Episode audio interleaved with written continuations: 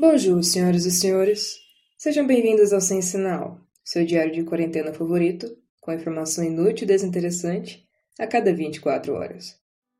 Antes de começar, queria esclarecer que bonjour e 24 horas são apenas charmes que quis dar ao meu bordão de entrada. O primeiro porque é francês, e geralmente que é francês tende a ser charmoso. O segundo por ter um certo tom jornalístico, por mais que eu não tenha nada de jornalista. Não vou gravar todos os dias. É trabalhoso o suficiente a ponto de demandar, no mínimo, uma equipe profissional. Portanto, gostaria de esclarecer também que isso que você está ouvindo, caso não tenha percebido ainda, é completamente amador, já que, além de não ter equipe nem aparelhagem adequada, falo sempre com coração e de coração. Me desculpo antecipadamente pelos vícios de fala, às vezes erro na regência dos verbos e uso conjunções inadequadamente. Digo, pois, a proposta é que eu leia uma crônica que eu escrevi em voz alta, o que, na minha opinião, ajuda muito mais a atingir o receptor da mensagem.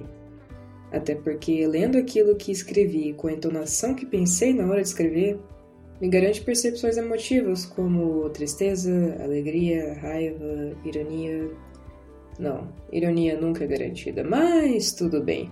A crônica de hoje é Quando não se tem sobre o que escrever. Como prometido, um título desinteressante. Acomode-se, tome um gole d'água, juro que isso será bem menos tedioso do que parece. Mesdames et Messieurs, com vocês, Quando não se tem sobre o que escrever, de Amanda Champs.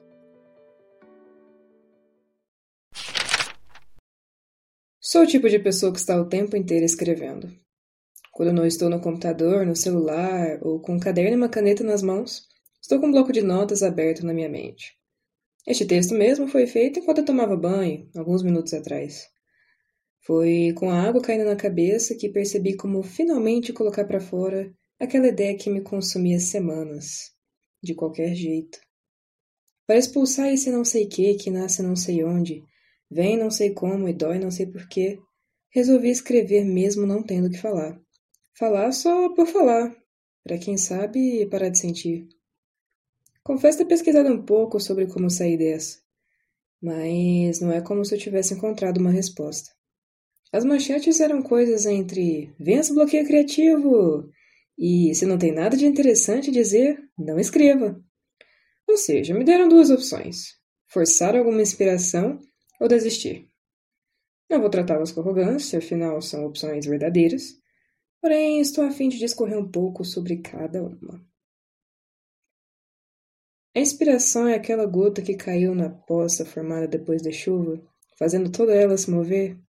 Se você se perder no movimento das ondas, quando vir, a água já está parada novamente, de volta à estaca zero.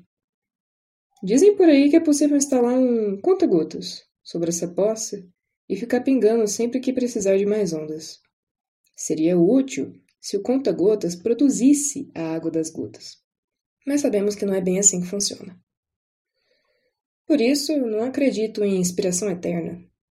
Ela é um momento, um piscar de olhos no qual tudo faz sentido. Entretanto, como o amor do poetinha, só é infinita enquanto dura. Forçar a inspiração é doloroso e frustrante, e as chances de sair alguma coisa trágica de dentro é enorme. Experiência própria. Assim, Chegamos no segundo ponto.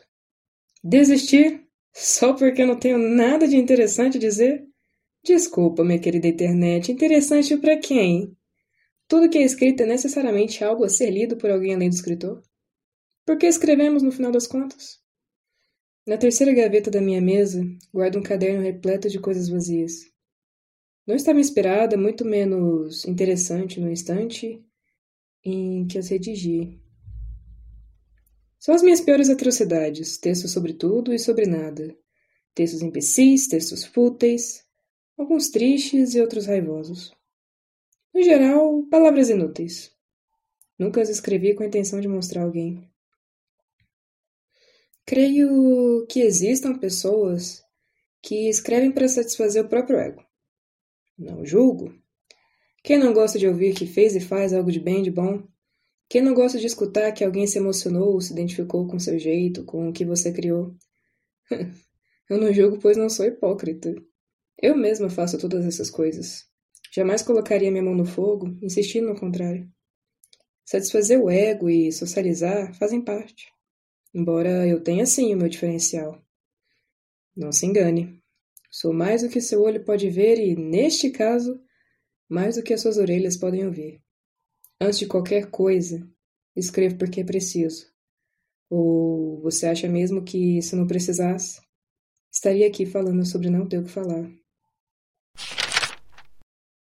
Logo depois de ter colocado essa crônica no papel, coloquei um espaço para resposta nos stories do meu Instagram, com a seguinte pergunta: O que escrever quando você não tem assunto? A seguir, alguns dizeres que recebi acompanhados de comentários da minha parte. Clara Isabel. Nada, uai. Uma resposta poética para uma pergunta poética. Sua fala poderia ter sido muito bem um verso do Oswald de Andrade. Não, do Carlos Drummond de Andrade. O Oswald era paulista, então ele não falava uai. Então, realmente não poderia esperar muita coisa dele. Não que eu tenha algo contra os paulistas. É, tenho até amigos que são. Júlia. Nada, melhor ficar quieto. Quem não ama um silêncio? Sobre a sua resposta, tenho dois comentários. O primeiro é meio triste, pois há um certo desencorajamento da sua parte ante a minha angústia e calar uma cronista desesperada poderia te tornar uma censora. Não censure escritores, Júlia. Escrever é um ato de calar esse barulho todo que só eu consigo ouvir. É um alívio. E, bem, outro comentário é que o silêncio é uma ilusão, não existe silêncio absoluto. Cibele de Souza. Pesquisa exercícios de escrita, tem uns que são tipo: pega o quarto livro da sua estante, abra na página 57, ou qualquer número aleatório, e escreva sobre o que está acontecendo nessa página. Às vezes pode te ajudar a sair do lugar ou te inspirar um pouco, tem várias coisas aleatórias por aí. É uma tentativa válida, com certeza.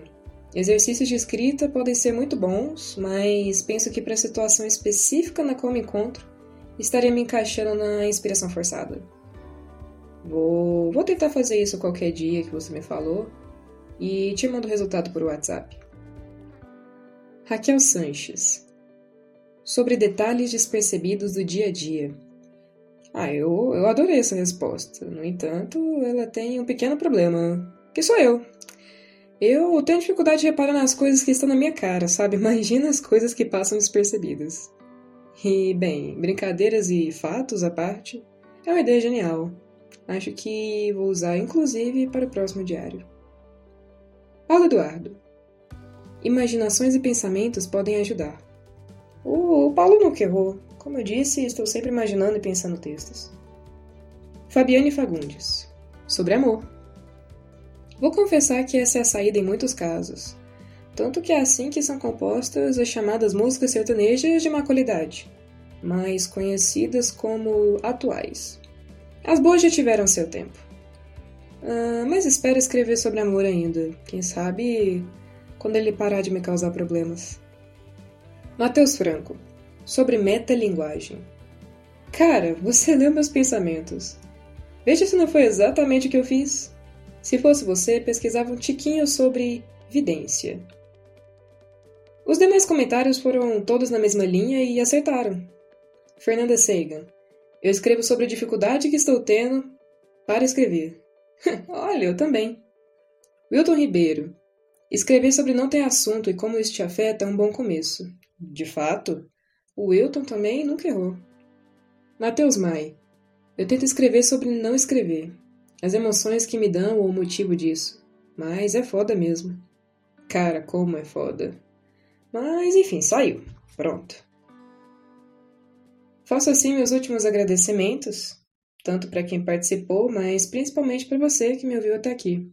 Um beijo, um abraço e umas desculpas. Eu tenho que desligar, pois vou ficar sem sinal.